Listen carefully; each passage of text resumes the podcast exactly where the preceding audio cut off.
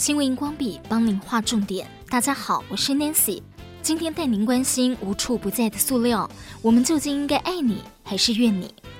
这是 BBC 在八月十四号报道的标题，探讨塑料在过去一百年来对人类生活产生的巨大影响，包括全球通信、居家生活的电气化、飞机、医疗设备等等，都不能没有塑料。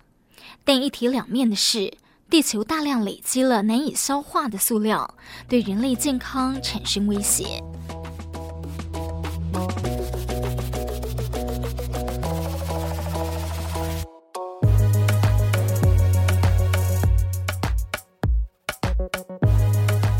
针对化学污染的研究，BBC 刊出作家安娜·图恩斯的文章，提到了科学家在人体血液中检测到微塑料污染。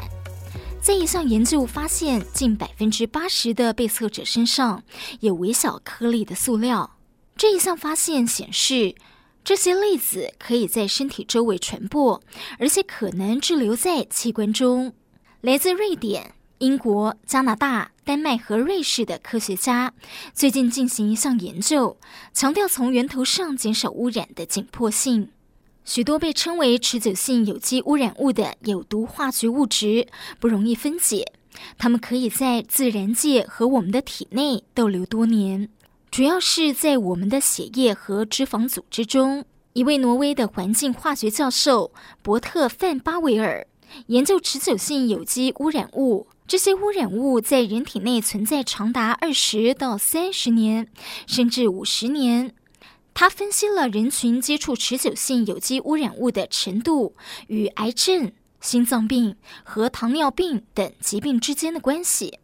巴维尔计划开发一套血液检测方案，是由联合国环境署建立的一项全球运动，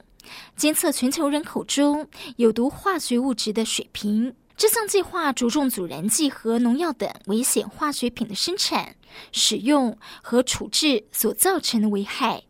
其中许多化学品已经被禁用了。巴维尔设计了一种测量身体负担的测试，就是检测在体内累积的这些持久性合成化学污染物的数量。而这种测试从2010年以来，已经在欧洲、北美、南美、非洲和南亚等地对十多万人进行过测试。